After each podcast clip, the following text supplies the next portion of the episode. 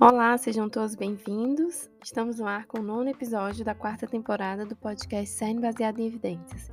Eu sou Camila Montorio, fisioterapeuta, e no episódio de hoje falarei sobre o artigo Experiências de Pais e Crianças no Mi Yoga, um programa incorporado de Mindfulness Yoga para paralisia cerebral, um estudo de método misto. Eu assisti recentemente uma palestra sobre o tema na conferência anual virtual do NDT e que quis trazer aqui para vocês também. Eu já escrevi um resumo sobre outro artigo. Se vocês quiserem ler antes de começar o podcast, é só ir lá no Instagram, cern.curso, e procurar no feed, vocês vão encontrar o resumo. E lembrando também que o artigo do podcast de hoje está disponível no site cern.fst.br. Então, primeiramente, o artigo introduz o tema falando da paralisia cerebral, definindo, a, falando da prevalência e falando que a terapia atual ela é focada mais nos aspectos físicos e não nos aspectos cognitivos. E a gente sabe que é muito é, isso é, realmente acontece né, na prática. E a atenção plena é, já existem pesquisas voltadas que você pode melhorar e desenvolver a atenção dessas crianças. E esse programa de Mi Yoga, que é o Mindfulness Yoga, ele foi desenvolvido para melhorar as habilidades de atenção em crianças com paralisia cerebral. E o que significa Mi Yoga? Em resumo, significa que são práticas de atenção plena e técnicas de movimento consciente. Eles também incluem posturas do Hatha Yoga ou asanas, que envolvem é, a sincronização do movimento e da respiração. Né? Você conecta o movimento com a respiração. E para tornar a prática atraente para as crianças, um tema foi adicionado. Então, eles tinham como objetivo estimular a curiosidade das crianças, e aí eles usavam é, temas de mindfulness, é, alimentação consciente, enfim, experiências sensoriais. Então, ele foi feito em oito semanas, foi programado para oito semanas, com seis sessões semanais de 90 minutos de terapia. Também tinha um grupo presencial, né? E consultas por telefone ou via Zoom nas duas últimas semanas. O pai e o filho, né, a mãe e o filho, enfim, os pais, recebiam um DVD e um pôster na primeira sessão presencial para poder orientar a prática em casa. Isso eles fizeram um estudo para ver a eficácia desse programa. Então eles viram que as crianças que fizeram yoga elas foram menos desatentas, elas melhoraram a sua atenção, mas eles observaram que não tinham, não tinham diferenças nas medidas físicas e também nas medidas comportamentais. Mas o estudo de hoje ele visou avaliar as experiências das crianças e dos pais com o objetivo de ajudar no desenvolvimento e implementação de programas semelhantes, baseados em mindfulness, em tanto em terapia como em ambientes clínicos. E esse artigo ele é, foi um projeto de métodos mistos, ou seja, ele vi, viu tanto abordagens de pesquisa qualitativa quanto quantitativa, e eles tiveram como objetivo de ampliar a exploração para elaborar mais, esclarecer os resultados. Então, 42 pais e filhos participaram desse estudo. Das 42 famílias, né, 22 pais e 19 crianças concordaram em participar das entrevistas, mais pais do que crianças concordaram, né, se a gente for, for analisar assim. As crianças elas tinham entre 6 e 16 anos, tinham PC unilateral ou bilateral e elas tinham um GMFCS entre 1 e 3 tinham que ter cooperação e cognição suficientes para seguir as instruções. Elas foram excluídas do estudo quando tinham cirurgia nos últimos seis meses, é, crises convulsivas incontroláveis, instabilidade da coluna ou outros problemas de coluna que os impedissem de participar com segurança do programa. Tivessem uma condição médica também que impedisse. E os pais que tivessem com mulheres grávidas, né? E a intervenção, como eu já falei, ele é um programa de mindfulness yoga de oito semanas, composto por seis sessões de, em grupo de 90 minutos, seguidos por duas sessões por telefone ou via Zoom. E ao longo desse programa, os participantes eles foram solicitados a completar um mínimo de 20 minutos de prática diária em casa. Então, eles recebiam um DVD e um pôster descrevendo as sequências da yoga e fornecendo modificações de acordo para a criança. Então, eles também tinham as meditações de atenção plena, as atividades, também jogos para atenção plena. As consultas, elas foram é, programadas na primeira sessão para apoiar a prática, as consultas por telefone, para apoiar a prática em casa e cada sessão em grupo, ela foi feita para personalizar as técnicas para cada criança, para cada família e para incentivar a prática em casa. As atividades, elas foram desenvolvidas com base na literatura sobre atenção plena e yoga para crianças e adultos. Então, em relação à coleta de dados, foi realizada uma entrevista qualitativa e aí os, as perguntas focavam no que os participantes gostaram, o que eles achavam que poderia ser diferentes, as dificuldades envolvidas, melhorias observadas e qualquer efeito na relação pai-filho ou mãe-filho. Em relação à mensuração de resultados de forma quantitativa, eles avaliaram por meio de uma escala de humor uma escala de mindfulness e um feedback da sessão, que foi um pequeno questionário de quatro itens explorando a experiência de cada participante da sessão do Mi Yoga. Em relação ao seu conforto, ao prazer, à consciência corporal e à satisfação em geral. Eles realizaram análise de dados tanto qualitativa quanto de forma quantitativa, tiveram consentimento informado, foi aprovado pelo comitê de ética e Posteriormente, fizeram análise estatística de todos os resultados. Nos resultados, nós temos no artigo duas tabelas. A primeira tabela com as informações demográficas das famílias das crianças. A tabela 2 com a frequência e o percentual de resposta às perguntas. Na figura 2, é, ela ilustra as experiências de atenção plena da criança e dos pais em cada sessão.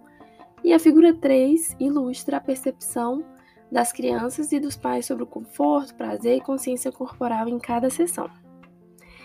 Então agora a gente vai para a parte dos resultados que fala sobre os ganhos da yoga. Nós temos os ganhos para as crianças e os ganhos para os pais. Aqui eu acho interessante a gente destacar algumas frases, porque como é uma pesquisa qualitativa, eles têm é, respostas, né, respostas abertas, então as crianças podem falar qualquer coisa, os pais, as famílias, enfim. E aqui, em relação aos ganhos, eles falam que assim, as crianças não conseguiram identificar muitas mudanças em si mesmas depois de participar do yoga. Alguns identificaram melhorias físicas, outros identificaram melhora na consciência. E uma das frases que eu destaquei foi essa. É, a criança, uma menina de 11 anos, falou que ah, eu percebi todos os sons que normalmente não ouviria. É, outro, um menino de 6 anos. Quando eu praticava yoga de manhã, isso me ajudava a me concentrar na escola. Um menino de 10 anos. Percebi minhas pernas ficando mais esticadas e todos os meus músculos, o que é bom. Isso me ajudou a andar com o calcanhar para baixo. Isso é muito interessante, né? Uma, uma percepção que a criança teve que melhorou a sua estrutura corporal. E mas a maioria dos pais, eles relataram né, que notou mudanças em seus filhos depois de participar do yoga. Alguns notaram que os filhos estavam mais atentos, outros notaram que os filhos estavam mais calmos, os mais fáceis de acalmar, acalmar e relaxar. E um relato de uma mãe é que sim, ele parece estar muito mais calmo, mais tranquilo, menos nervoso, um menino de 8 anos. Em relação aos ganhos para os pais, a maioria relatou ter mais consciência das suas ações, do corpo, mais consciência das suas experiências e emoções. Agora vamos para os resultados do Yoga na vida cotidiana. Aqui cabe destacar os desafios da prática em casa, as estratégias de mindfulness. Então, em relação aos desafios da prática em casa, um tema comum é que foi um desafio concluir yoga em casa. Então, a escola, a lição de casa, tornava muito difícil para as crianças praticarem uma, mais uma atividade física em casa. E aí uma criança falou: "Ah, treinávamos de manhã e às vezes nos atrasávamos um pouco para a escola". Então é isso, eles achavam difícil porque competia com outros interesses que podiam fazer em casa. Hoje em dia, muitas crianças não querem é, ficar longe das telas né, em casa. Então imagino que tenha sido bem difícil em relação a isso. E as estratégias de mindfulness, né, que é a atenção plena, os pais transmitiram que essas estratégias eram mais fáceis de, de integrar na vida diária do que a própria prática de yoga. Um relato de uma mãe de um menino de 7 anos. Honestamente, encontrar tempo para fazer yoga foi um pouco difícil. Porém, a atenção plena, quando me lembro de fazer, pode ser feita a qualquer hora, em qualquer lugar. Então, para essa mãe, foi muito mais fácil fazer as, as estratégias de atenção plena do que os exercícios de yoga. Em relação às experiências e sugestões dos participantes, isso inclui temas relacionados a aspectos do yoga que as crianças e os pais sentiram que poderia ser diferente. Aqui podemos falar da aceitabilidade da yoga, dos aspectos menos favoritos da yoga e das sessões, mais sessões menos práticas em casa, da interação do terapeuta, que foi importante para o engajamento da criança, do DVD de yoga e da importância de adicionar os aspectos emocionais na terapia. Além disso, também da yoga conectar crianças com deficiência e reduzir os sentimentos de isolamento. Então, vamos para o primeiro tópico: a aceitabilidade da yoga. A maioria das crianças e pais gostou mais do componente de atenção plena.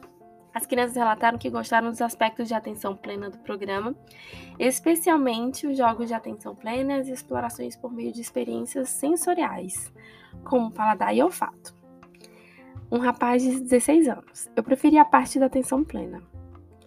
É uma menina de 6 anos. Gostei da sessão de cheiro e sabor porque você tem que provar as coisas. Isso achei bem interessante. Acho que eu teria a mesma opinião.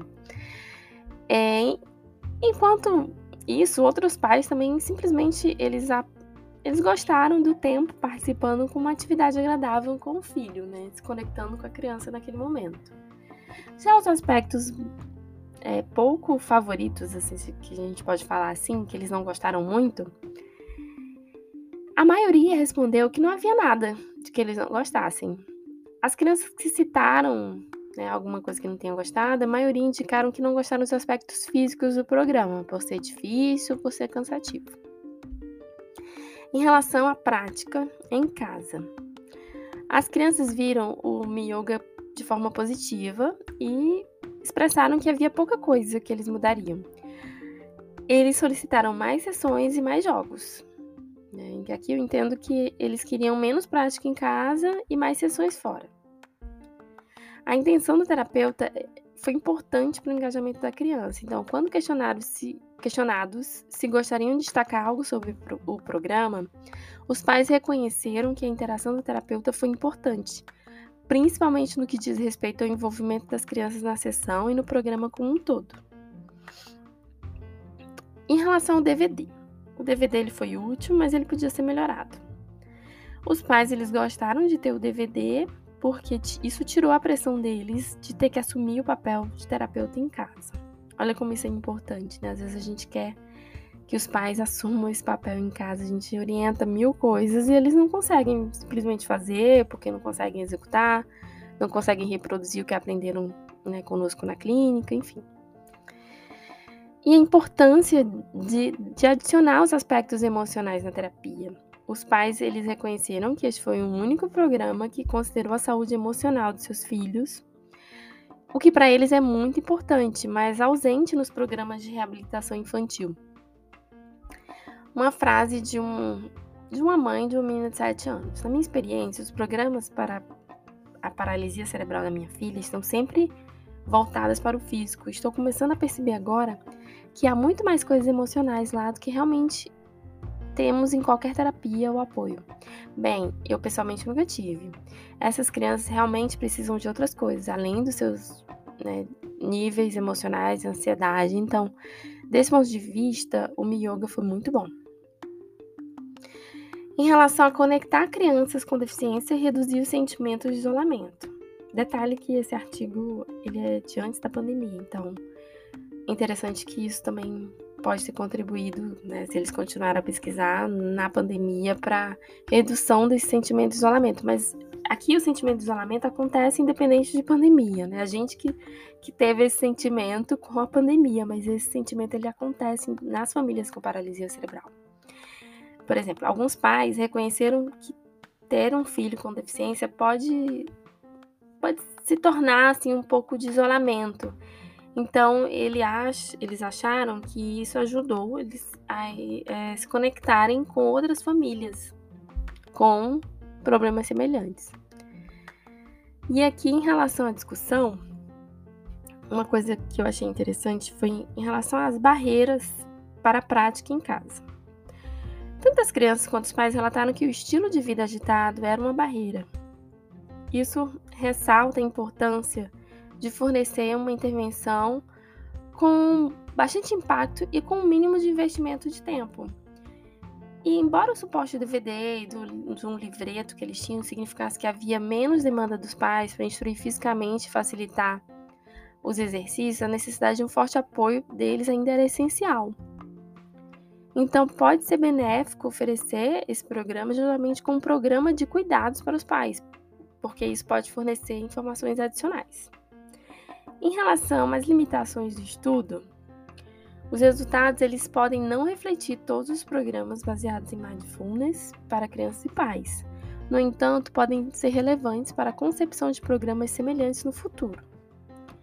E as implicações clínicas, né? Futuros programas baseados em mindfulness, como yoga, podem incluir uma sessão presencial adicional a cada semana. Esse tempo extra de terapia a cada semana pode compensar a baixa adesão à prática domiciliar. Aqui eu só acho complicado porque às vezes as famílias têm uma rotina também bem, bem complicada, né? Adicionar mais terapia pode ser ruim. E, e assim, algumas crianças, né, imagino, que essas crianças sejam crianças mais velhas, que às vezes também estão cansadas de terapias. E aí eu já acho que é uma prática interessante para essas crianças, para esses adolescentes, porque são crianças que fizeram a vida inteira terapia. E aí quando entra na adolescência, ai, que chato, a mesma coisa, novamente, enfim. Então, acho que é uma prática interessante para ser pensada né, para essas crianças mais velhas, com níveis de MFCS entre 1 e 3 e que estejam entrando na adolescência, né? Ou na adolescência. Então, o artigo ele conclui que tanto as crianças quanto os pais eles relataram a melhora do humor após cada sessão de yoga, enquanto os pais relataram estar mais conscientes de seus pensamentos e sentimentos, eles também podem se tornar, ter se tornado mais conscientes da falta de atenção no dia a dia. Né? Muitas vezes a gente nem se dá conta e essas práticas de atenção plena nos permitem ter, mais foco, ter mais controle da nossa percepção, enfim, até da nossa percepção corporal. E é isso, gente. Espero que vocês tenham gostado. Nós chegamos ao fim de mais um episódio. Não deixem de conferir lá o resumo anterior, o artigo anterior. E se vocês já conheciam, se vocês praticam yoga ou se vocês acharam interessante, quiserem comentar alguma coisa, vocês podem ir lá no Instagram, deixar o comentário. Se você também tiver gostado, você pode compartilhar nas suas redes sociais. Se quiser tirar alguma dúvida, manda uma mensagem, um direct ou um e-mail. Não deixem de ativar o sininho das notificações, que toda quarta tem conteúdo para vocês. Nossa temporada está acabando, mas se você ainda não viu algum episódio, é só ir lá no Spotify, não, se não tiver ouvido, maratona lá todos os episódios, tá bom? E é isso. Até o próximo. Eu vejo vocês. Um beijo. Tchau, tchau.